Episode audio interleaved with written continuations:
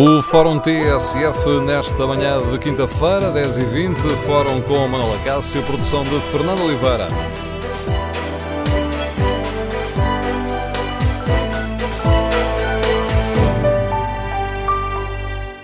Bom dia. Somos um país tolerante ou temos um dia a dia ainda muito marcado pelo racismo e pela discriminação das pessoas com deficiência?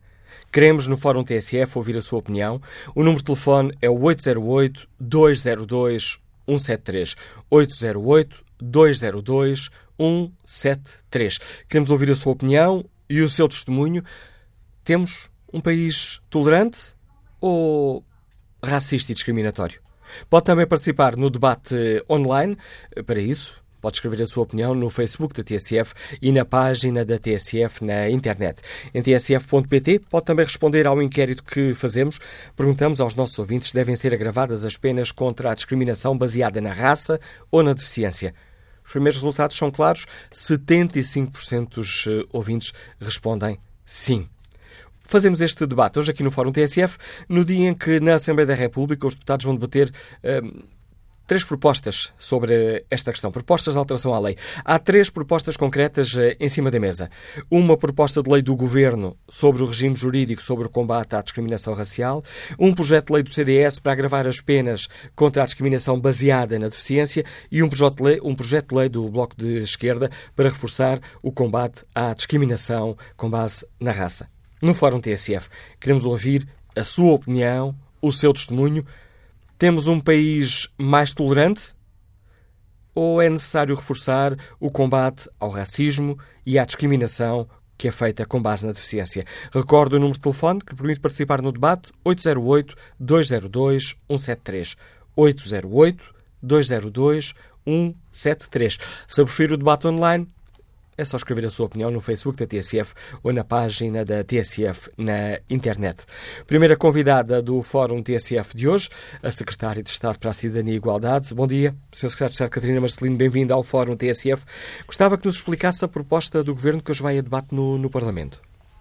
Bem, antes de mais, bom dia, Manela Cássio, bom dia a todos os ouvintes e as ouvintes do Fórum TSF.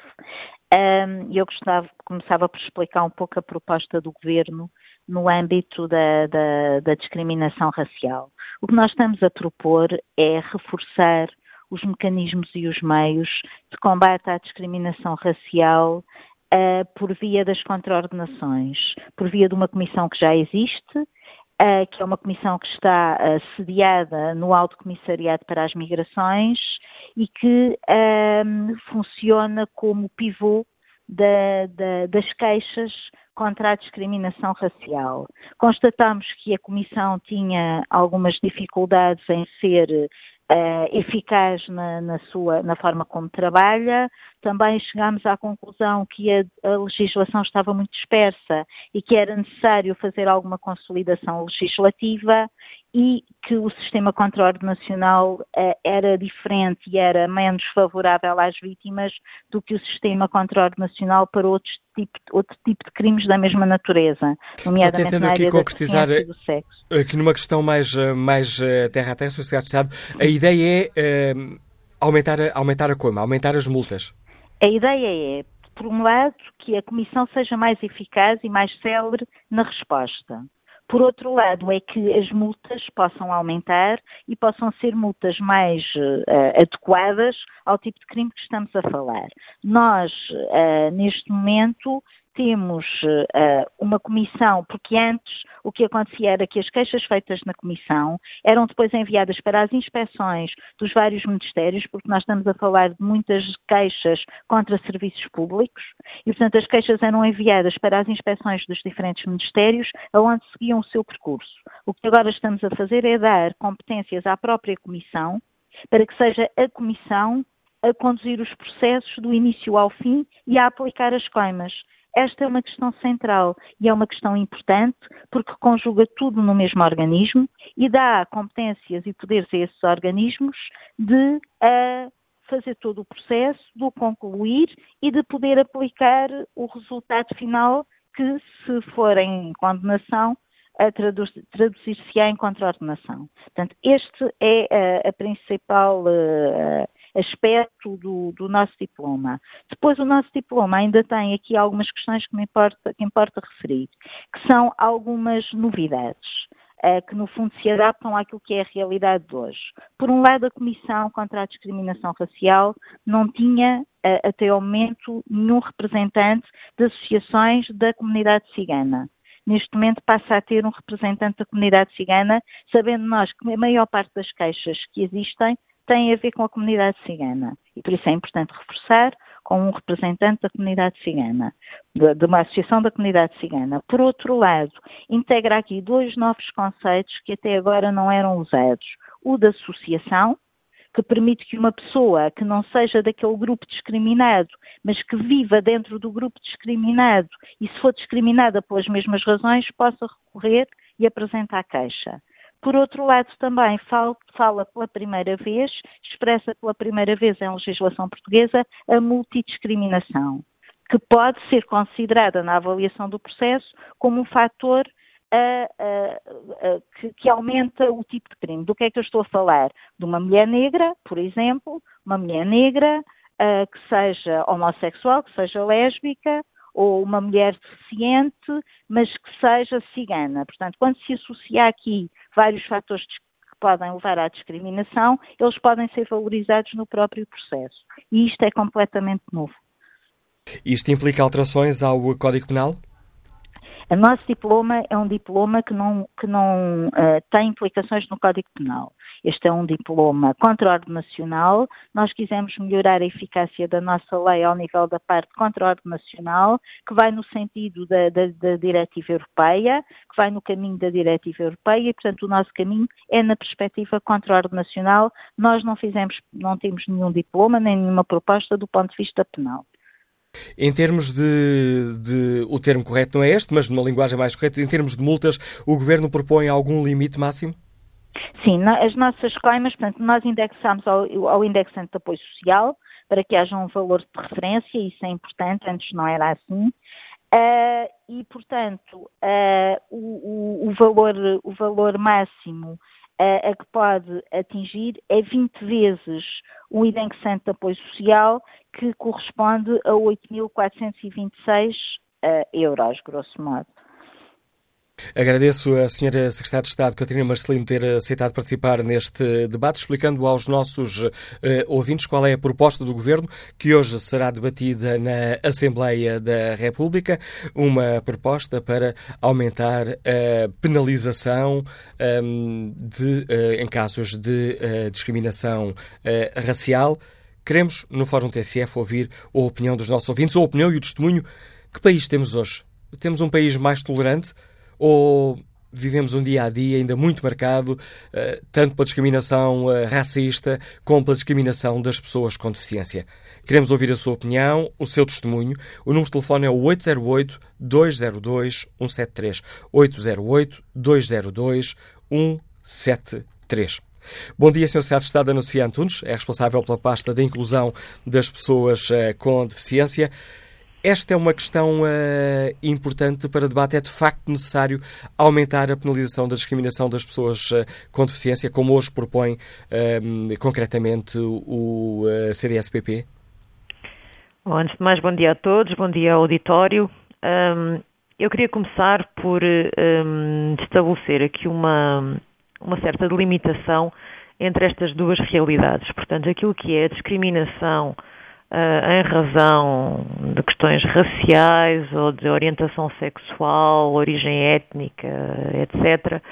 Ah, e esta realidade da discriminação das pessoas com deficiência. Uh, eu penso que estamos em dois níveis de discussão muito diversos e aquilo que, em regra, se coloca em cima da mesa quanto às questões raciais ou de origem étnica ou de orientação sexual é, de facto, uma questão muito mais orientada para uma, um possível tipo de discriminação mais transversal e mais aproximável àquilo que nós classificamos como possíveis crimes de ódio. E isso nós podemos ver até na proposta de redação que aparece hoje de, por parte do, do CDSPP, quando fala na constituição, constituição de possíveis organizações que incite ao, ao ódio ou práticas violentas contra estes, estes grupos populacionais. Ou, um, ou, pessoas que participem neste tipo de atividades. Eu não creio que esta, de facto, seja a realidade que nos caracteriza quanto às pessoas com, com, com deficiência. Não quero dizer com isto que não, exista, não existam situações de discriminação contra pessoas com deficiência. Obviamente elas existem, uh, são possíveis, mas eu penso que elas são oriundas não de uma espécie de manifestação coletiva de ódio ou rejeição a este grupo como um todo, mas muito mais uh, situações decorrentes do desconhecimento e do não contacto com, com pessoas com deficiência por parte de grande parte da nossa população durante muito tempo. E, portanto, eu penso que isto resulta muito mais do desconhecimento do que propriamente pela existência de sentimentos coletivos contrários a este grupo populacional. Um... Portanto, o problema, o problema existe, uh, o diagnóstico é que não está aqui bem feito. Hum, eu penso que não. Uh, não sinto, uh, do muito que tenho contactado com, com as populações, uh, com, com, a população com deficiência, que elas se sintam objeto ou vítimas de crimes de ódio transversalmente, um, mas é algo cuja reflexão poderemos e devemos aprofundar. De qualquer forma, eu devo dizer que, em, em, parte, esta questão da discriminação em razão da deficiência ou mesmo do risco agravado de saúde é algo que o nosso sistema jurídico já procurou cautelar. Nós temos uma legislação nesta matéria, a Lei 46 de 2006, que proíbe e pune a discriminação em razão da deficiência ou do risco agravado para a saúde da população dando diversos exemplos de práticas que podem ser consideradas discriminatórias para, para com esta população, nomeadamente um, o não acesso ao mercado de trabalho por razões que se prendem com, com, com a deficiência, a, a, impossibilidade de fruição de edifícios ou de serviços públicos, a, a discriminação no acesso à escola. Portanto, estas diferentes situações já se encontram enquadradas em termos legal, legais, se, se bem que eh, de um ponto de vista contraordenacional e não criminal. Eu penso que a reflexão relativamente ao possível, ao possível agravamento deste tipo de sanções de um ponto de vista contraordenacional para um ponto de vista criminal é uma, uma reflexão que poderá e deverá ser feita. Agora, o que não concordo é com os termos em que ela está descrita na proposta que o CDS apresenta. Não me parece que, que, que o enquadramento seja o correto, pelo menos quando falamos nas tipificações que são apresentadas no número 1 desta proposta de alteração ao artigo 240 do Código Penal.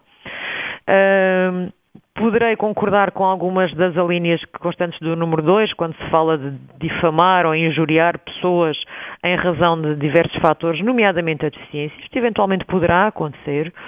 Uh, ou ameaçar, ou, uh, ameaçar a pessoa ou grupo de pessoas também em razão da sua deficiência. Uh, agora, acho que uma proposta deste género, no sentido da criminalização deste tipo de comportamentos, tem que ser mais pensada. Um, deveria ser mais refletida antes de ser aprovada, para que não estejamos a aprovar uma alteração ao Código Penal que depois na prática não nos vai servir de nada. E é o que eu acho em concreto relativamente a esta proposta, como ela está redigida. E pode explicar-nos melhor essa, essa sua avaliação, Sr. Secretário de Estado? Uh, o que eu penso é que, relativamente àquilo que já temos no, no ordenamento jurídico, nomeadamente com a Lei 46 de 2006, um, se deverá promover uma reflexão sobre uma melhor concretização na lei daqueles que são considerados os comportamentos um, discriminatórios em razão da deficiência ou da, uh, do risco agravado para a saúde, procurar objetivar mais estas situações e, nesse sentido, poder esta lei ser base não apenas para um, a possível aplicação destas contraordenações, mas eventualmente depois, com essa concretização mais bem feita, avançar-se para uma possível criminalização deste, destes atos no Código Penal. Uh, penso que se avançarmos com a proposta como ela está neste momento, nós dificilmente vamos ter alguma aplicabilidade desta, desta norma porque e eu aqui convido, convido o auditório em geral a tentar fazer alguma reflexão, quer dizer, quando, em que, em que momento é que nós percepcionamos no nosso país algum tipo de movimento transversal de ódio ou de algum tipo de associação uh, constituída para se manifestar ou para prejudicar diretamente as pessoas com deficiência. Eu penso que às vezes até é um pouco, pode ser até um pouco arriscado ou irresponsável avançarmos com as coisas destes termos sem a devida reflexão, porque às vezes fenómenos que não existem no nosso país poderão de alguma forma ser suscitados e eu acho que isto é, é de facto muito delicado. O que coisa diferente é uh, debatermos uh, se uh, de facto as pessoas com deficiência são ou não tratadas como deveriam ser, nomeadamente pelos serviços públicos. Mas eu acho que essa discussão não está aqui em causa com esta proposta em concreto. Obviamente que não podemos dizer que elas não o são. Eu acho que fizemos um percurso muito substancial nos últimos anos, um, melhorámos bastante o atendimento e a percepção que a sociedade em geral tem em relação a esta população. As situações uh, de possível discriminação continuam a existir. Uh, ao abrigo desta legislação, as pessoas podem e devem apresentar queixas eh, junto das autoridades competentes para avaliar e que, no fundo, são as entidades que um, ehm, devem receber essas mesmas reclamações. Uh, o número tem vindo a aumentar e isso é um sinal positivo.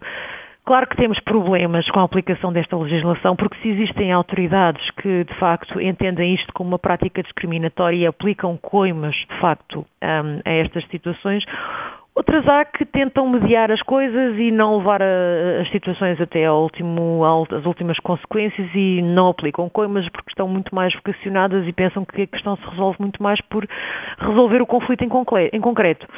Um, e nessa medida eu acho que temos de facto um caminho a fazer e, e, e deveremos eh, aprofundar aquele, esta reflexão sobre eh, a própria Lei 46 de 2006. Daqui a darmos o passo para esta questão da criminalização, principalmente nos termos em que ela aqui é proposta como uma espécie de crime de ódio contra pessoas com deficiência, tenho sérias dúvidas. Obrigado, Sr. Secretário de Estado Ana Sofia Antunes, por nos ajudar a refletir sobre estas eh, questões. Ora, escutada a opinião da Secretária de Estado da Inclusão das Pessoas com Deficiência, convido os nossos ouvintes a participarem neste debate. Temos uh, um país tolerante ou, pelo contrário, muito marcado pelo racismo e pela discriminação dos deficientes? Queremos ouvir a sua opinião, o seu testemunho. Recordo o número de telefone do Fórum 808-202-173. 808-202-173. Na pergunta que fazemos na página da TSF na internet, queremos saber se os nossos ouvintes consideram que devem ser agravadas as penas contra a discriminação baseada na raça ou na deficiência. 80% dos ouvintes responde que sim. Vamos agora ao encontro de Nuno Coelho, ao Presidente da Junta de Freguesia de Baguinho do Monte, que se apresenta como a junta mais inclusiva do país. Bom dia, Nuno Coelho. Olá, muito bom dia. É, é sempre um gosto falar na TSF e, partilhar com todo o auditório e todo o fórum é, o nosso exemplo em Baguino Monte. Eu, eu gostaria, em primeiro lugar, de dar os parabéns a uma das secretárias de Estado que aqui falaram, quer a doutora Catarina Marcelino, quer a doutora Ana Sofia Antunes, têm sido exemplares no sentido de alertar para esta problemática. E tal como disse a doutora Ana Sofia Antunes, há aqui dois níveis desta discussão o nível da deficiência e o nível das minorias étnicas. E nós, Baguino Monte, temos atualmente 11 pessoas a trabalhar que têm deficiência, quatro delas estão contratadas e, portanto, são exemplos de grande eficiência, de grande competência nas áreas em que, em que trabalham. E temos também um cigano a trabalhar. Portanto, nós temos estes dois níveis, é curioso, temos estes dois níveis aqui na, na freguesia. E, e, o que eu quero dizer, e o testemunho que eu quero dizer, e que, acima de tudo, eu acho que devemos passar nas autarquias, uh, essencialmente nas autarquias, para começar este percurso que ainda é longo, é uh, os exemplos que temos que dar. E o, e o, Governo tem esses bons exemplos. Criando a Secretaria de Estado da Inclusão das Pessoas com Deficiência, está a dar um exemplo ao país de que é preciso alertar para esta problemática.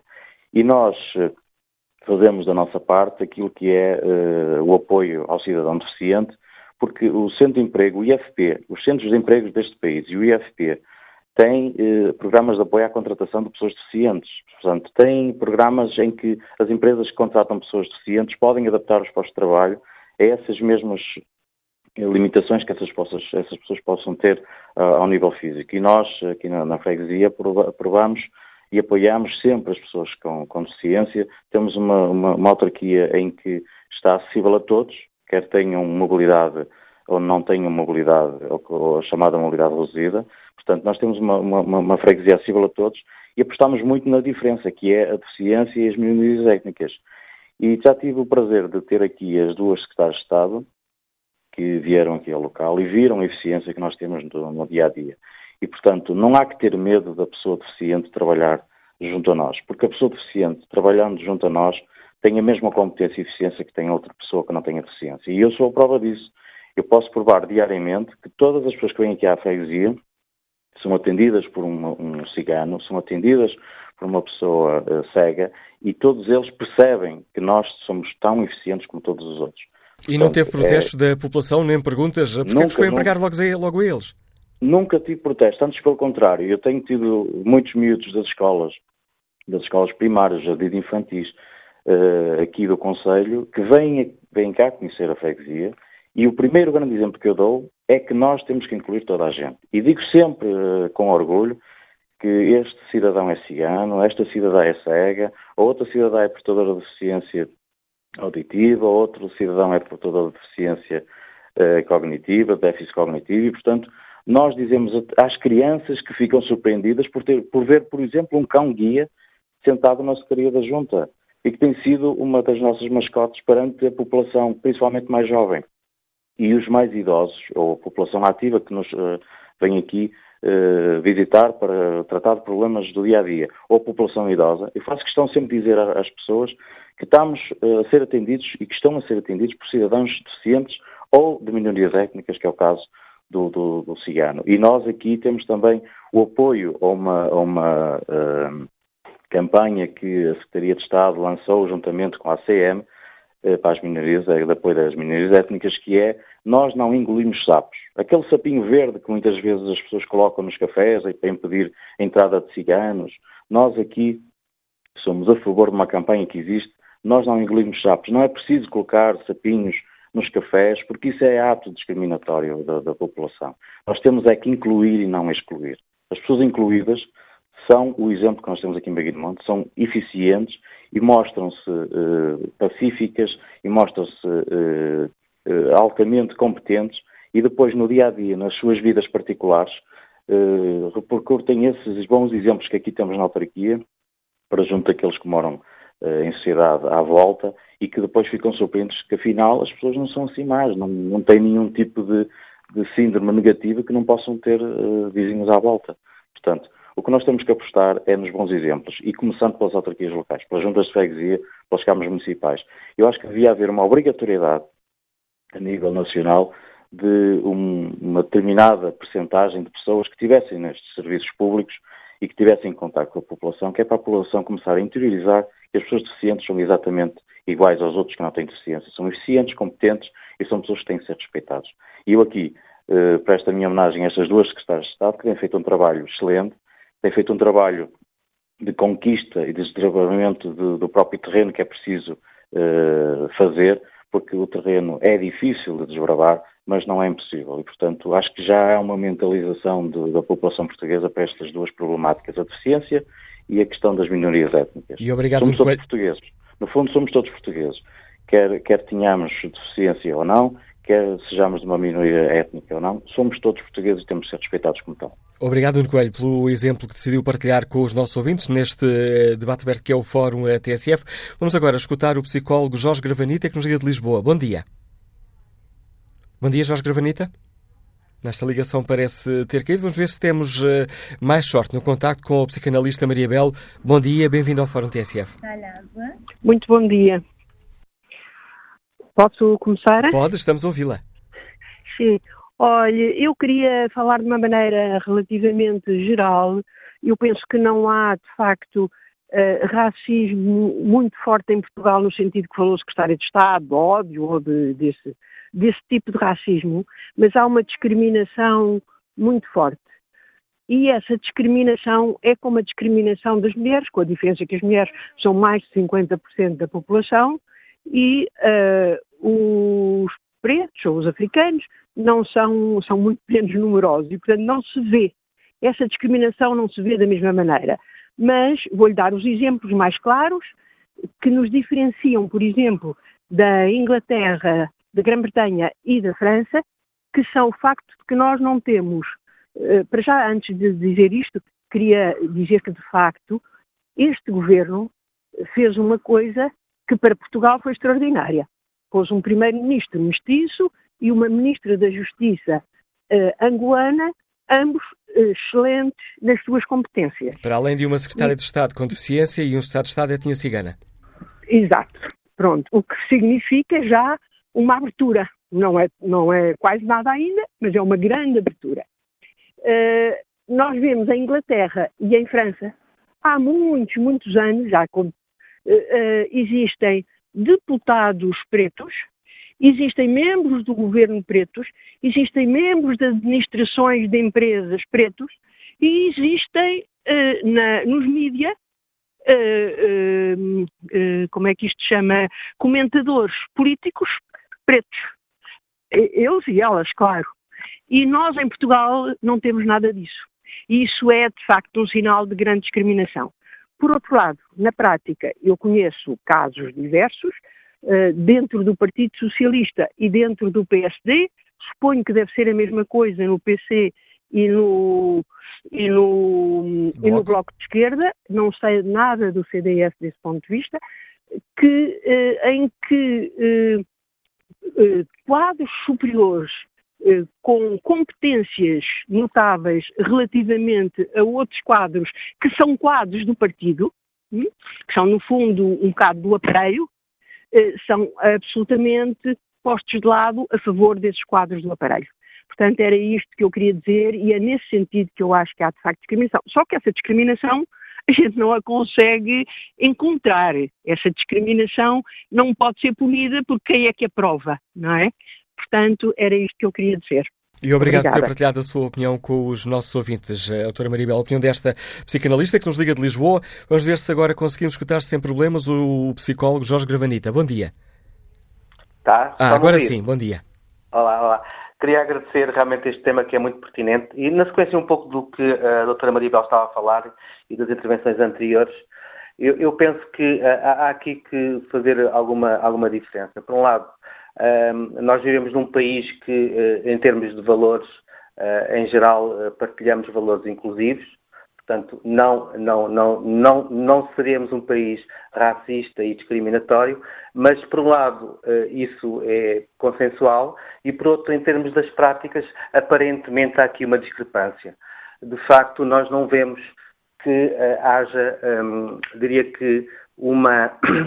diria que esta, esta discriminação, uma discriminação um pouco subtil e que decorre um pouco de estereótipos que estão arraigados e que aparentemente não são assumidos, não são assumidos publicamente. Portanto, eu penso que a solução não passa pela criminalização, ou pelo, diria que não é a solução, diria que, que em primeiro lugar pode ser eficaz, mas passa mais por práticas inclusivas, não é? Por um lado, quer dizer, de certa maneira tem que haver uma atividade ou uma promoção da inclusão e não simplesmente aquela ideia de que, pronto, como somos um país uh, aparentemente não discriminatório e não racista, eh, de que as coisas só por si funcionam. Penso que terá que haver, de facto, alguma, alguma, algum trabalho nisso, pronto, ao lado da, da, educação cívica e da educação da cidadania. Penso que é por aí, por estes dois lados, uh, a questão do, do, do, da cidadania e, de, e, e do civismo também.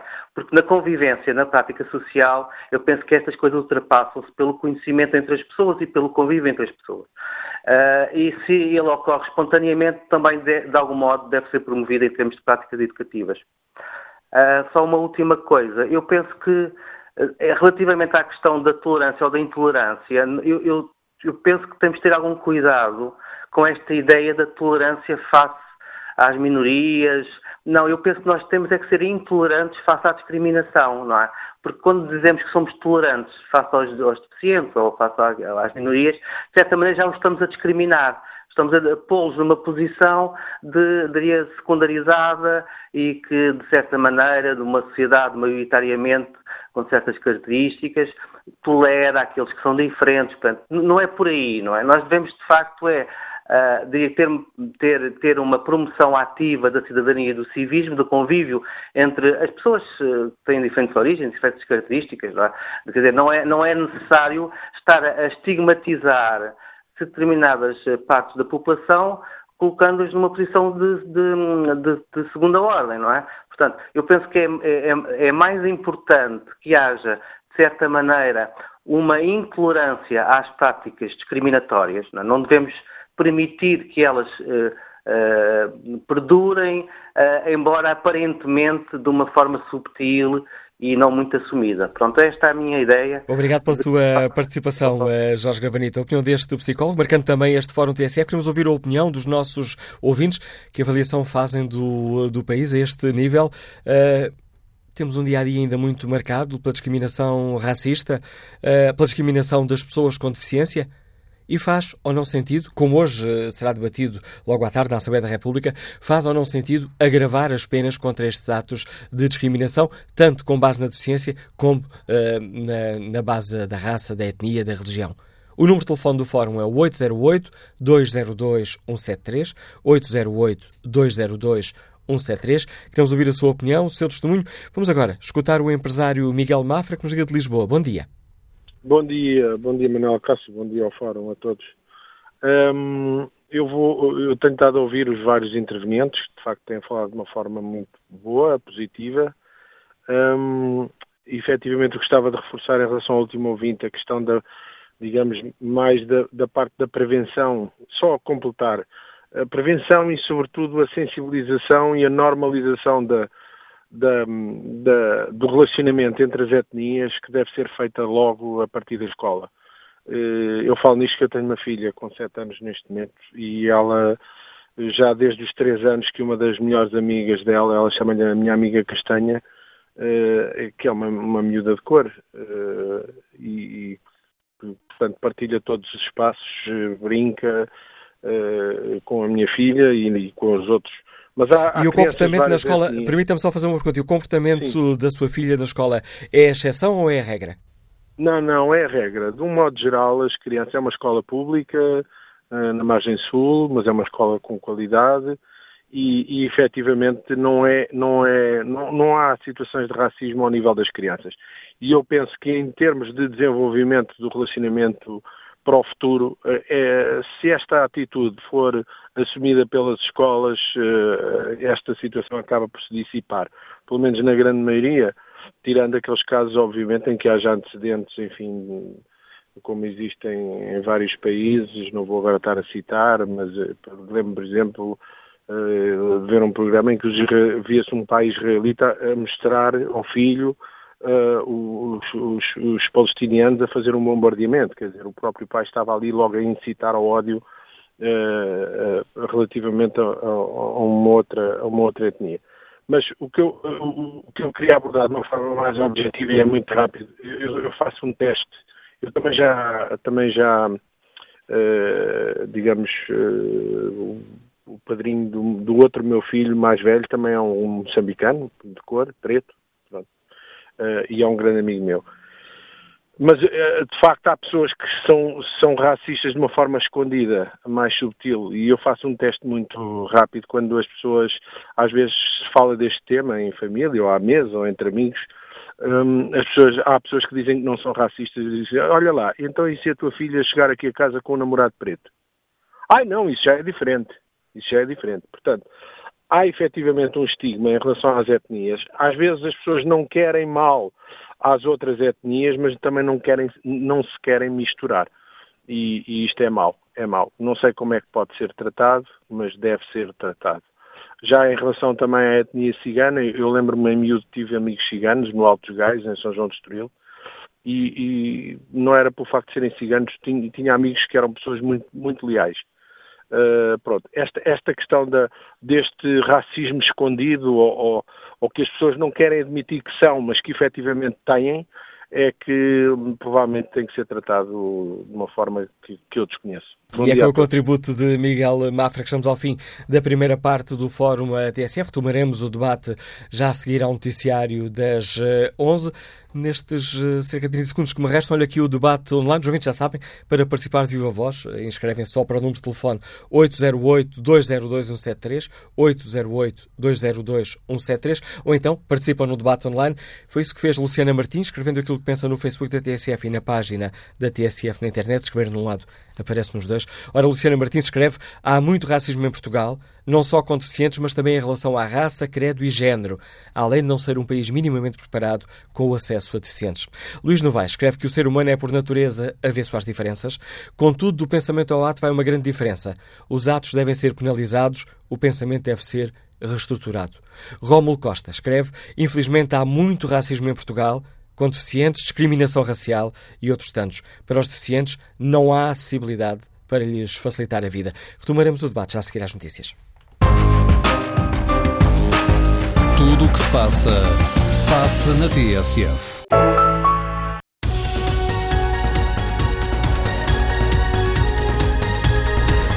Passam nove minutos das 11 horas, estamos de volta ao Fórum TSF com a edição de Manuela Cássio e produção de Fernanda Oliveira.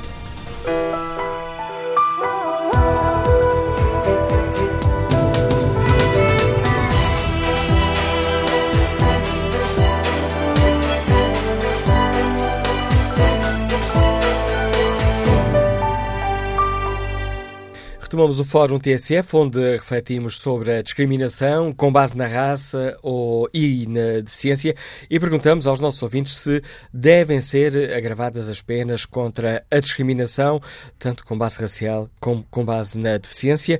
Essa é a pergunta concreta que está no inquérito que fazemos na página da TSF na internet. 74% dos ouvintes que já responderam respondem sim, devem ser agravadas as penas nestes uh, casos. Retomamos o debate aqui no Fórum TSF por, uh, e retomamos com um conhecimento mais aprofundado das propostas tanto do Bloco de Esquerda como do CDS. Bom dia, Sr. Deputado José Manuel Pureza, bem-vindo ao Fórum Olá, bom TSF. Dia, Manuel. Gostava que nos um, apresentasse de uma forma muito sintética a proposta do Bloco de Esquerda para um, se mudar o Código Penal e reforçar uh, as penalizações sobre crimes racistas. Bom, eh, na verdade, a nossa proposta, que hoje vai ser debatida em sessão plenária na Assembleia, contém, enfim, basicamente três aspectos que eu gostaria de destacar. Em primeiro lugar, nós, eh, digamos, identificamos um conjunto de comportamentos, não de uma maneira fechada, mas uh, de uma maneira, digamos, uh, indicativa, se, se, me é permitida a expressão, que não é muito rigorosa, mas enfim, portanto, um conjunto de comportamentos que nos parecem ser, digamos, de particular gravidade, como exemplos de discriminação uh, de natureza racial. Dou-lhe um exemplo. Não arrendar um andar a uma pessoa por causa da cor da sua pele ou uh, vedar-lhe ou impedir-lhe ou dificultar uh, o acesso a cuidados de saúde a uma pessoa uh, porque, enfim, por causa da, da, da, cor da sua pele também.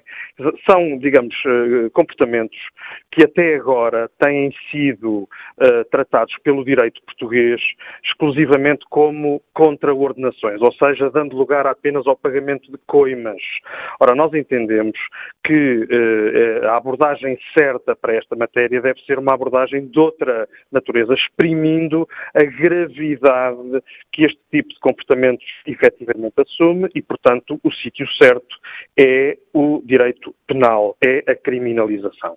Primeiro ponto. Segundo ponto, o Código Penal já prevê que haja uh, crime de difamação ou de injúria uh, por razões de discriminação racial, sexual ou religiosa. Pois muito bem, nós entendemos que uh, sempre que este, este, este crime de, infama, de, de, de, difamação ou de injúria tiver uma, uh, digamos, fundamentação clara de natureza discriminatória em função da raça, devem ser agravadas as penas. E em terceiro lugar, Neste caso concreto destes, destes, crimes que acabo de referir, nós entendemos que eles devem ser crimes públicos, isto é, que não devem ficar dependentes de uma eh, reclamação, de uma queixa uh, do, do, do visado.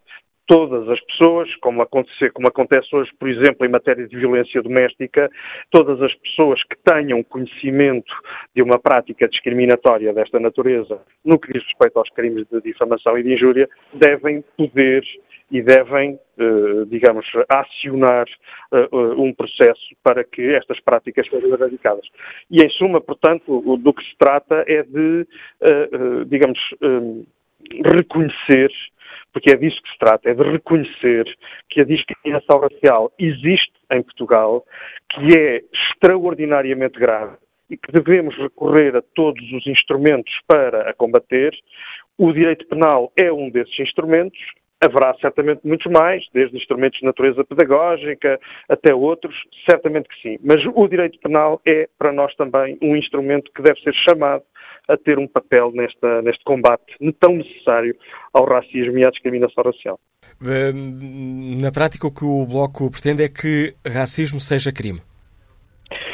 Sim, eh, na verdade ele é crime eh, na consciência das pessoas. Ele é crime, eh, digamos assim, na, na, na, na apreciação que a sociedade, no seu geral, faz da sua prática. Falta reconhecer isso na lei. E é isso que nós propomos. Com que expectativa é que aguarda o debate mais logo no, no Parlamento sobre esta proposta? Passará? Ouça, com a, com a expectativa de que estamos, creio eu, a ir ao encontro de uma cultura de direitos humanos que, eh, enfim, que nos vincula a todos e a todas e que está eh, expressa na Constituição da República.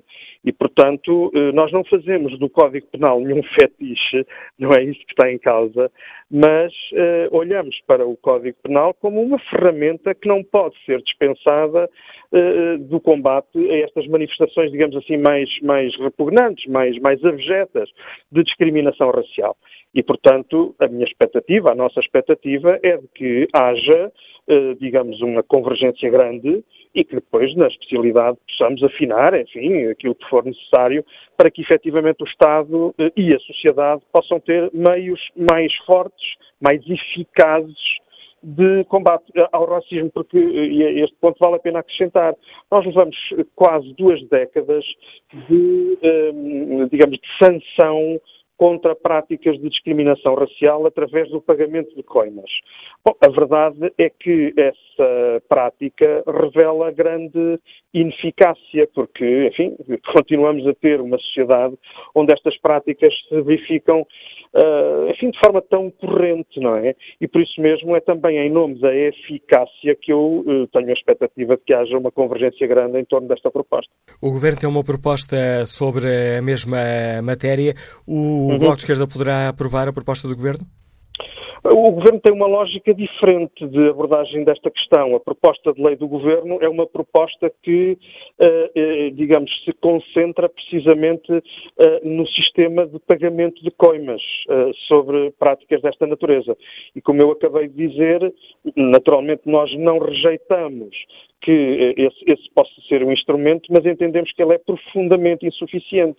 E, portanto, a proposta do Governo não contém um elemento que para nós, que para nós é essencial, que é reconhecer que eh, boa parte das eh, práticas que hoje são objeto de, de, simples pagamento de coimas, por mais gravoso que seja o, o valor dessas coimas, eh, eh, que isso não chega e que, portanto, é necessário que a sociedade portuguesa dê um passo, um passo determinado, que é o de criminalizar essas práticas. É e isso levará o Bloco portanto, a chumbar a proposta do Governo? Ou... Bom, eh, vamos naturalmente, eh, nós, nós não obstaculizamos nenhuma eh, proposta que vá no sentido de combater a discriminação racial. Isso não faz sentido. Mas queremos contribuir para este debate apresentando uma proposta que dá um passo que a proposta do Governo não dá. E, portanto, nós esperamos que haja a possibilidade de, eh, digamos, eh, esta nossa proposta ser aprovada, eh, porque ela, efetivamente, é nisso que estamos concentrados, como aqueles jogadores de futebol que dizem estamos focados nesta, nesta, nesta, nesta, nesta, nesta hipótese. E é exatamente assim, estamos focados nesta possibilidade de o país dar um passo que é absolutamente necessário, do nosso ponto de vista, para um combate eficaz às práticas de discriminação racial. Ora, agradeço ao deputado Bloco de Esquerda, José Manuel Pereza, por ter explicado aos nossos ouvintes a proposta que hoje será debatida no Parlamento. Bom dia, Sr. Deputada Vânia Dias de Silva, bem-vindo ao Fórum TSF. Gostava que nos explicasse de uma forma sintética a proposta do eh, CDS-PP eh, para que hum, agravar as penas com a discriminação que é baseada eh, na deficiência. Ah, bom dia, bom dia a todos os ouvintes e começar por agradecer ao Fórum da TSF o destaque e o debate eh, desta matéria e, e, começar só por uma pequena precisão. O CDS não agrava uh, as penas da discriminação das pessoas com deficiência, porque elas por simplesmente ainda não existem. O que nós propomos é precisamente que passem a existir. O que nós fazemos basicamente é isto. Um, nós entendemos que as questões da discriminação devem ser vistas como um todo. E hoje em dia o Código Penal já consagra no artigo 240 a discriminação em função da raça, da religião, eh, do sexo, etc. E nós entendemos que a deficiência deve estar também aqui uh, neste, neste artigo 240 e deve ser incluído, incluída nestas questões, porque nós entendemos que uh, as questões da discriminação devem fazer parte de todo o sistema e que não faz sentido, portanto, excluir a, a punição uh, da, das pessoas com deficiência desta punição que se faz em relação à discriminação racial, religiosa e, e sexual. E depois porque o quadro legal vigente é claramente insuficiente. Há desde 2016 uma, uma lei que eh, pune as práticas discriminatórias das pessoas com deficiência apenas como contraordenação, com uma coima, portanto, e tem sido absolutamente ineficaz.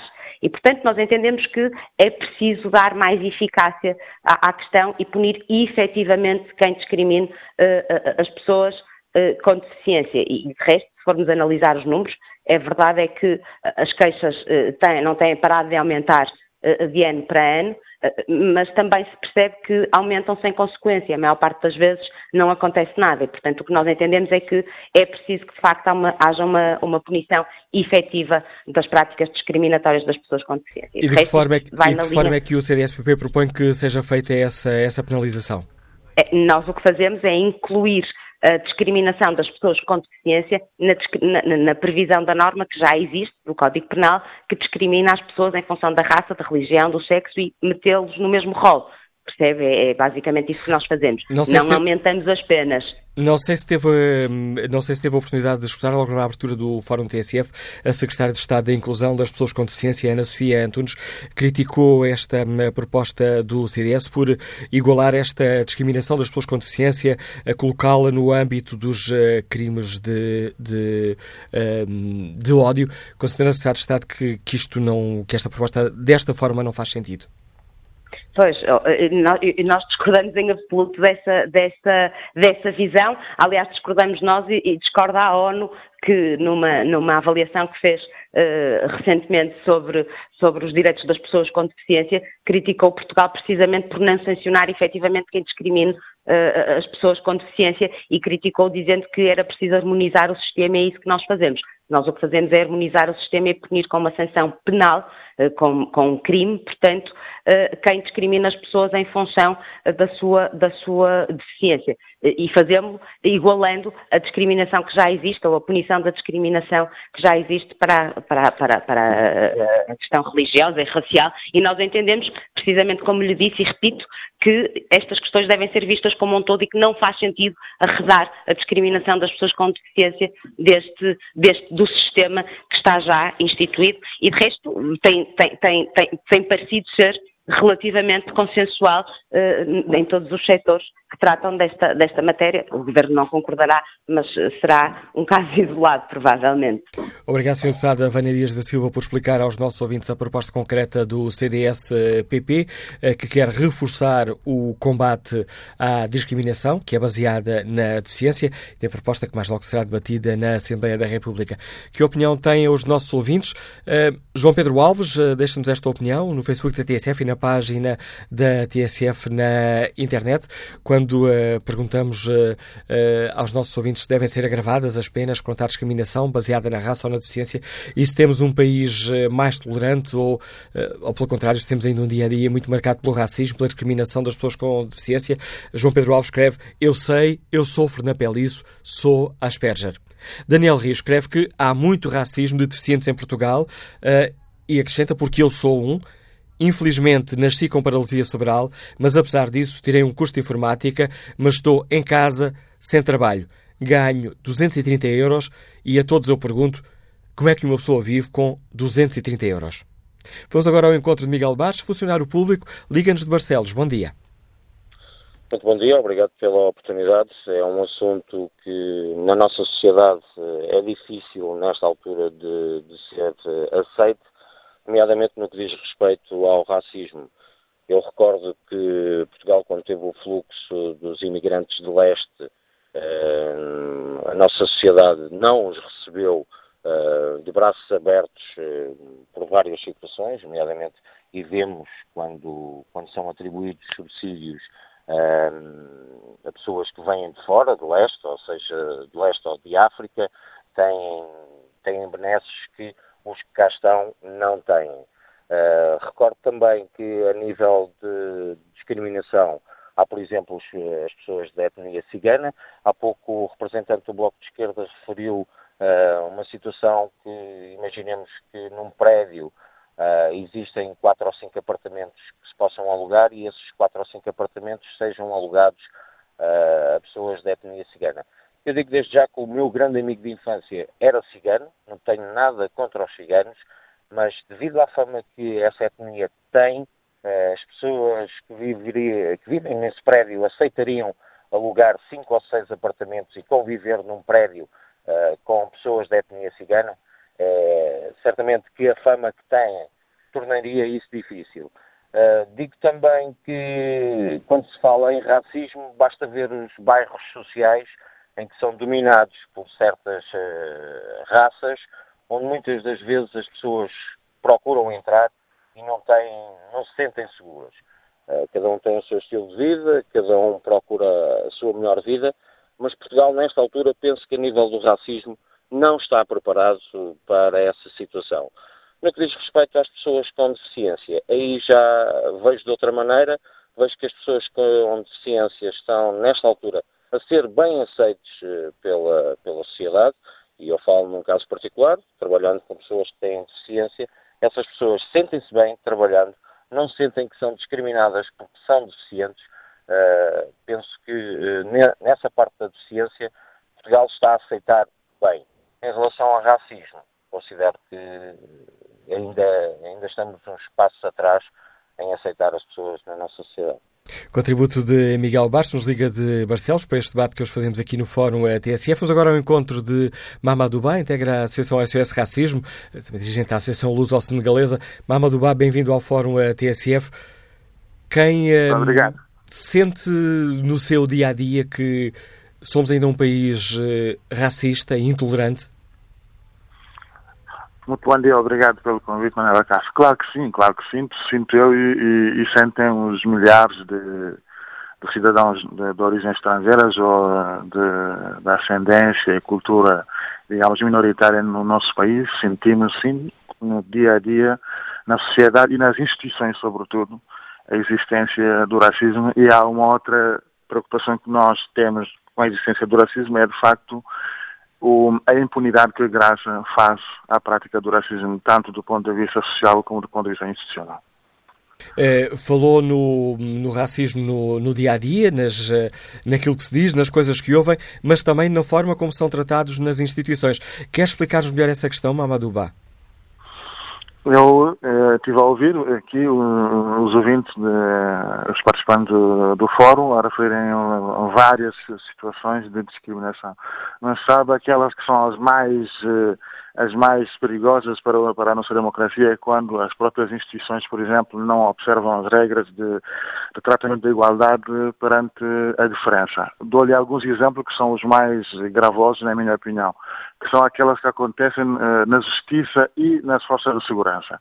Nas forças de segurança nós temos tido atuações das, das forças de segurança eh, com, baseadas na, no abuso e no uso, no abuso da, da violência na base da, da, da diferença da cor da, da, pele.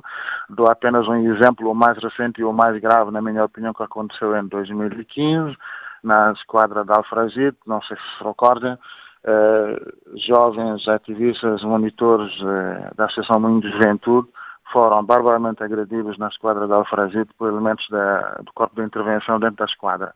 Enquanto estavam a ser agredidos, estavam a ser insultados um, com insultos racistas.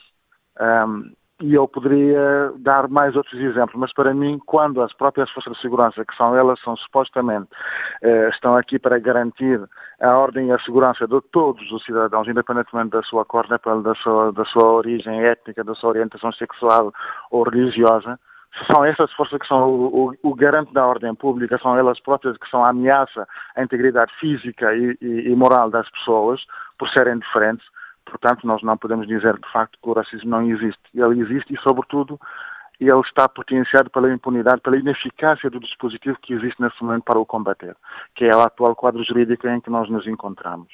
E é um racismo, esse do dia a dia, que está muito marcado a pessoas de uma geração, com os mais jovens a terem uma atitude muito mais tolerante, ou, ou isso não, não acontece? Esse racismo é transversal aos diversos setores da sociedade? É transversal porque, repare, uh, uh, os jovens fazem parte da sociedade, portanto não são uma ilha dentro da sociedade.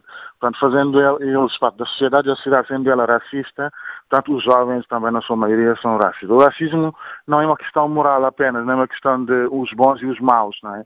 É uma questão estrutural, é uma questão cultural, é uma questão política. E é desse ponto de vista que ele tem que ser encarado, porque se não for assim, obviamente que é, que é, que é, necessário outro tipo, de, outro tipo de intervenção, nomeadamente na área da, como dizia um interveniente há pouco, na área da pedagogia, um, na capacidade, por exemplo, de construir uh, um espaço de interação entre as várias culturas que se encontram na nossa sociedade. Isto tudo, sim senhora, faz parte, é importante que assim seja que aconteça. Mas, obviamente, enquanto o próprio Estado não assumir a prática do racismo como uma violação à dignidade humana, que é um valor superior a qualquer outro que nós temos que preservar enquanto comunidade. Portanto, nós estaremos sempre a repetir mais ou menos este tipo de conversa sobre um, a ineficácia uh, do, do, combate ao racismo ou sobre se uh, ele é mais ou menos uh, mais virulento ou, ou, menos virulento.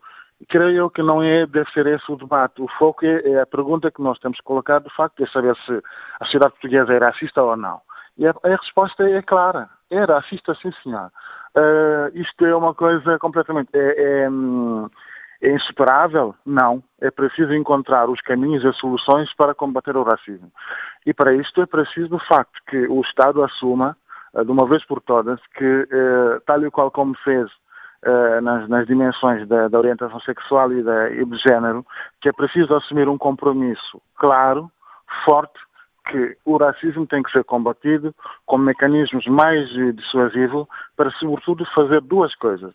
Garantir eh, justiça e proteção efetiva às vítimas do racismo, mas também, sobretudo, permitir que o Estado tenha instrumentos eh, que possam atuar de forma célere e eficaz e eficiente quando praticado o racismo, independentemente de ser, evidentemente, que seria sempre mais grave quando praticado por, por uh, elementos ligados à força de segurança, eu acho que isso mereceria um outro debate, uh, o racismo ligado à, à violência policial, mas de todo modo, creio que o mais importante, de facto, para uh, o debate que nós hoje vamos assistir na, na Assembleia da República é saber se o país e o Estado estão preparados para encarar o racismo como, como crime, como um valor, uh, a proteção das vítimas do racismo como um valor superior porque diz respeito à dignidade humana e isto não tem nenhuma outra comparação que não uh, efetivamente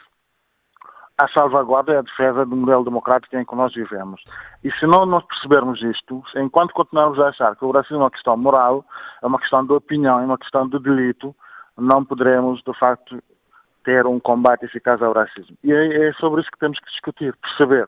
Aliás, eu quero aqui lembrar que uh, a ECRI, é, que é a Comissão Europeia contra o Racismo e a Intolerância, que é um organismo do Conselho, do Conselho, do Conselho da Europa, a própria, a própria ONU, já fizeram recomendações nesse sentido para, para o Estado português uh, pôr em prática medidas concretas de combate ao racismo. Entre elas, não só tornar mais eficaz o próprio, a própria lei, mas criar outros instrumentos de, de medidas de afirmação de discriminação afirmativa para permitir que as pessoas que são vítimas do racismo, de facto, possam finalmente começar a trilhar um caminho para a igualdade na nossa sociedade. O Mamadou já referiu por diversas vezes a importância do Estado e a responsabilidade do Estado nesta questão. Referiu-se concretamente a dois setores, a Justiça e as, e as forças de segurança. Por exemplo, nas outras instituições uh, públicas, uh, quando é necessário recorrer uh, a uma Câmara, a um centro de saúde, a um serviço das finanças, também aí sentem que há discriminação racial? Sentimos, como é óbvio, como eu disse, é que as instituições públicas fazem parte da nossa sociedade e a nossa sociedade ainda é muito racista. Portanto, as pessoas que trabalham nas instituições públicas são cidadãos, são pessoas normais que convivem com a realidade da diversidade, da diversidade cultural e social do nosso país. Essas mesmas pessoas, como não estão enquadradas com dispositivos que permitam, de facto, fazer com que elas não possam praticar atos de discriminação, elas praticam esses atos nas suas respectivas responsabilidades e funções. Há várias vezes, quantas vezes é que nós recebemos queixas de menções de racismo eh, em que um cidadão, por ser eh, é, é barado ou é, é ali a dificultar o acesso a um determinado serviço? São, são várias as vezes que isso acontece no acesso a, a serviços básicos, por exemplo, abertura de uma conta num, num banco ou ou acesso a uma prestação social, por exemplo, na segurança social. Uh, posso dar vários exemplos. Ou seja, o que eu quero chamar a atenção, de facto, é que uh, enquanto nós não encararmos o racismo, de facto, como dizia um interveniente também na, uh, no fórum, como, de facto, um crime, não é uma opinião, não é um delito, é um crime, e quem o praticar terá que pagar por isso, uh, vamos ter sempre que ter esta conversa que estamos a ter aqui. Repare, esta lei que, nós, que vai ser alterada hoje, em princípio, será, se for aprovada, forem, forem aprovadas as propostas que estão em cima da mesa, ela tem 20, 20 eh, anos. Né? Se ela tivesse sido eficaz, né? nós não teríamos assistido ao que assistimos nos últimos tempos. O último exemplo Manuel Acaso foi uh, esta última decisão que, de, da multa aplicada é, ao, uh, sobre o caso das vaias uh, racistas ao, ao, ao Renato Santos. Mas eu podia voltar um bocadinho atrás, lembrar que há cerca de dois anos atrás, figuras importantes da nossa, da nossa sociedade, Nelson, Neves, Neide Gomes e, e Francisco Obicoel, foram barados à porta de uma discoteca. Não é? E não puderam entrar nessa discoteca não puderam entrar nessa discoteca simplesmente porque eram negros. É? Por mais nada. Qual é a multa? Qual é a multa? Qual é o valor de uma multa que poderá reparar a indignidade que foi aquele ato? Nenhum valor de uma multa pode reparar a afronta a uma dignidade. Portanto, se nós queremos, de facto, combater o racismo, nós temos que perceber uma coisa simples. É, Aliás, eu, nas propostas que estão em cima da mesa, na do governo, sobretudo, acho que há, há ali uma contradição que eu identifico, é que eh, está prevista, por exemplo, indemnizações em caso de, de, de, de racismo. Quando o próprio Estado assume a necessidade, e nós, como sabemos, que as indemnizações têm uma, uma, uma, uma formulação, eh, do ponto de vista jurídico, mais próxima do crime do que da contraordenação. Né? Uh, Dir-me-ão sempre que os que defendem uh, a manutenção do, do, quadro jurídico atual, que é muito mais célere uh, a proteção através da, da contraordenação, mas a verdade é que ela é ineficaz, porque não é dissuasiva. Uma empresa que tem à sua frente alguém que é racista, ele não se vai importar de voltar a pagar coimas, por mais significantes que, que, sejam, se ele tiver o poder de discriminar, porque ele pode pagar uma multa para discriminar, ele continuará a discriminar. É isso que temos que perceber. É? Mas se ele perceber que se ele discriminar, ele tem consequências mais gravosas, para além de, de pagar uma multa, provavelmente ele pensará duas vezes antes de praticar um ato discriminatório. Mamadouba, obrigado por nos ajudar a refletir sobre esta questão. Mamadouba, que integra a Associação SOS eh, Racismo, deixando aqui este, hum, esta afirmação: somos, continuamos a ser uma sociedade racista. Vamos ao encontro de Maria João Coutinho, é terapeuta, liga-nos de Torres Vedras. Bom dia. Olá, bom dia. Antes de mais, eu gostava de saudar uh, todos os participantes neste debate, uh, todos os ouvintes da TSF, e gostava de contribuir com a seguinte ideia. Eu penso que a sociedade portuguesa é genericamente bastante tolerante quanto às suas uh, minorias. Penso que existem ainda fenómenos pontuais de ódio mais ativo um, uh, em relação a algumas minorias, algumas dessas minorias, mas penso que, em geral, a sociedade portuguesa é bastante até tolerante. Agora, gostaria de pôr o foco, o foco exatamente no que é que é esta tolerância. Porque quando estamos a falar de discriminação, e quando eu estava a ouvir o início do vosso debate e fui convidada, como todos os ouvintes, a participar no mesmo, uh, respondendo à pergunta se achamos que a sociedade portuguesa uh, tem muita discriminação ou se é tolerante, hum, eu fico, fico a questionar-me sobre esta terminologia, porque a tolerância não é o oposto da igual, não é o oposto da discriminação. A tolerância é uma expressão que em si mesma já contém uma, um substrato de discriminação, porque só há tolerância quando há um desnível e uns têm que tolerar a diferença dos outros. E neste sentido eu gostaria de realçar que o contrário da discriminação seria a igualdade. E, portanto, nós não devemos tolerar as minorias e sim respeitá-las como iguais. Há pouco um dos participantes do debate dizia o que temos que combater é a discriminação. Não defender. As... E, é e ver para o outro lado. Até os setores uh, tendencialmente mais liberais em relação a estes assuntos uh, e aqueles que defendem a igualdade e que contrariam ou que são contra a discriminação, ainda assim alguma coisa na nossa formação e no nosso dia a dia está profundamente ainda deixa ainda vestígios profundos de discriminação, de tal maneira que nós contrapomos à noção de discriminação a tolerância. Ora, como eu dizia há pouco, a tolerância em si mesma já pressupõe um desnível e não devia haver este desnível quando estamos a falar no contrário da discriminação porque o cidadão que tem uma deficiência, ou o cidadão que tem uma opção sexual ou religiosa diferente da da maioria, não tem que ser tolerado, tem que ser respeitado entre iguais. Obrigado, Maria João Coutinho. E sumarizando, é esta a minha opinião e era esta a reflexão com que eu queria contribuir para o debate. E obrigado pelo seu contributo para este Fórum eh, TSF. Vamos agora ao encontro de Helena Rato, que integra a direção da Associação Portuguesa de Deficientes. Bom dia, bem-vindo ao Fórum TSF. Sente dia, que temos uma, uma sociedade que discrimina a pessoa com deficiência? Uh, bom, isso é, é por demais evidente, porque olha, começa logo no problema das acessibilidades, não é? Nas pessoas uh, deficientes, muitos deles não podem sair de casa, é? portanto ficam presos em casa. Então, começa logo daí uma discriminação total, porque a pessoa uh, está privada de poder participar na vida social.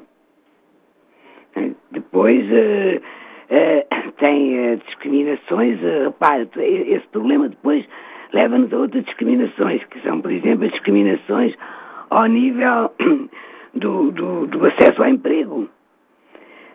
há uma pessoa com deficiência, muitas vezes conseguir um emprego, à partida há logo uma dificuldade no preconceito existe nas pessoas que acham que o deficiente não, não será capaz de cumprir a, a função. Mas depois, uh, depois também o problema uh, de como é que a pessoa consegue chegar, por exemplo, atempadamente, uh, ao trabalho.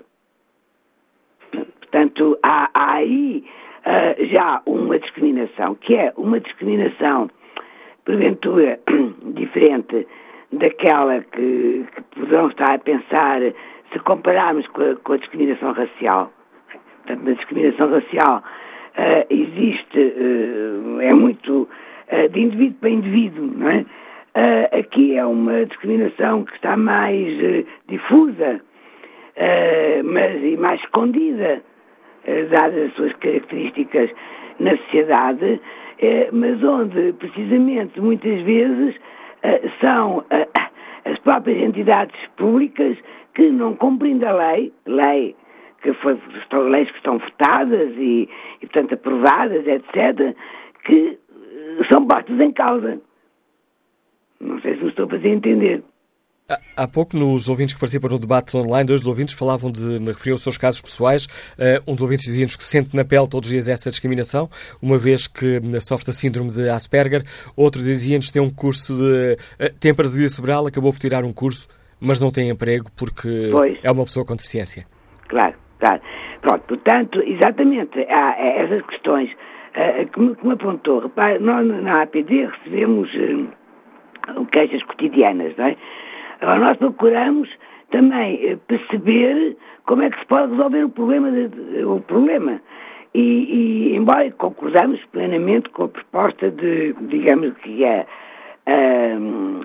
Portanto, a discriminação em relação ao, ao, aos deficientes, no caso de ser uma discriminação feita por outras pessoas, etc., ser considerado um crime. Consideramos isso, estamos de acordo com isso.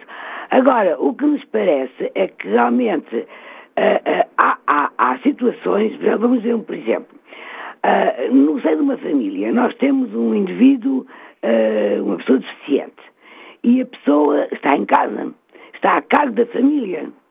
Quer dizer, por muito que, que, a família se interesse pela pessoa, que nem sempre é o caso, nem sempre é o caso, nós, por exemplo, conhecemos o caso de uma, de, um, de, de uma jovem que até é precisamente sócia da APD, que tivemos que intervir para, para ajudar, que foi expulsa de casa. Uh, bom, e não tinha para onde ir, imagino, não, é? não havia. Andámos a, a, procurar telefonar, a ver como é que se ia resolver o problema da, da jovem e, e não, ela tinha sido hospitalizada, a mãe não a queria mais em casa e, e olha, não se resolveu. Quer dizer, como é que se resolveu? A mãe acabou aceitando por mais uns dias. Pronto, veja só o problema. Quer dizer, é um problema de discriminação absolutamente terrível. Não é? Como é que é possível uma pessoa que está hospitalizada, o hospital dá-lhe alta, a família diz que não a quer receber e, e não há nenhuma instituição que, que acude a isto. Ou que tenha, pelo menos, se calhar até há, mas que tenha vaga, tenha capacidade, está a ver? A, a, que é que me quer referir? Portanto, esse problema da, da, da discriminação, há dentro das próprias famílias, porque as pessoas não, não, já não suportam mais também, porque é desgastante, uh, porque não têm meios para, para acudir, etc., não têm ajudas. Não é? Portanto, esta, no nosso entender, é a principal discriminação eh, que existe na sociedade portuguesa, é essa falta realmente de, eh, eh, deste não cumprimento não é, das leis que existem, depois isto multiplica-se, não é? Isto é como tudo, não é? Helena Rato, mais uma vez obrigado por ter aceitado o convite da TSE, por nos ajudar a participar nesta reflexão. Helena Rato integra a direção da Associação Portuguesa de Deficientes. Vamos agora ao encontro de Paulo Santos, publicitário, está em Lisboa. Bom dia. Olá, bom dia. Eh, eu acho que nós devemos ser, de facto, mais tolerantes. Eh, a igualdade é desejada, mas a discriminação positiva requer-se. Eu remetia para um pequeno filme publicitário que circula nas redes sociais de um grupo de crianças que joga a bola e que é assistido à distância por uma outra criança que está numa cadeira de rodas. E a solução que encontram para que todos possam brincar é esta discriminação positiva de todos arranjar formas de improvisar cadeiras de rodas e todos brincarem ao mesmo nível. Eh, eu acho que esta atitude, que é uma atitude de cidadania, de responsabilidade coletiva, é que se requer. Em relação ao, ao, racismo, eu confesso, eu tenho 54 anos, eu confesso que tenho uma dificuldade grande que se prende com a linguagem, não com a atitude. Eu não sou de todo racista na atitude, mas tenho imensa dificuldade na linguagem. Eh, na minha aprendizagem, nós tratávamos os nossos irmãos africanos por pretos, brancos, sem que isso resultasse em qualquer tipo de ofensa. Se calhar ofendíamos em outras linguagens e outras coisas que não tinham a ver com a raça, nem com credos, nem com nada mais, mas com a crueldade típica das crianças. E hoje há um conjunto de códigos, há pouco um ouvinte dizia, e os meus filhos fizeram o mesmo quando chegaram a casa, diziam que tinham colegas castanhas, e eu acho que é eterno, é doce, mas eu acho que nós devíamos ter a liberdade na linguagem de não ofender ninguém, de usar como entendêssemos, mas na prática sermos realmente uh, iguais. Se calhar, às vezes, mais uma vez, discriminando, porque eu tenho amigos de todas as raças, de todas as formas, de todos os feitios e trato-os como amigos, como é normal. Mas repare, os políticos hoje têm linguagens agressivas, são violentos. Eh, reparamos hoje nas contendas da Assembleia da República ou nos portas-vozes dos partidos que utilizam linguagens que nos remetem para algum conflito mais incisivo e, e, portanto, nós estamos é a perder o fundamental que é a tolerância. Se nós tivermos capacidade para eh, ajudarmos as dificuldades dos outros a serem mais simples, se calhar não, não teremos nenhumas dificuldades sociais como eh, estamos hoje a discutir. Para além disso, e para rematar, eu penso que a maior gravidade eh, de, do catálogo que fazemos, se somos ou não racistas, se somos ou não discriminatórios, tem a ver com as diferenças sociais. As diferenças sociais acentuadas eh, em grandes centros urbanos como o nosso, por exemplo, aqui a Lisboa, faz com que eh, eventualmente as minorias sejam discriminadas socialmente, vivem em sítios piores, agrupam-se de formas diferentes, têm profissões eh, difíceis, menos remuneradas, e as outras, aí sim, começam a criar uma discriminação de relação, do que quer que seja.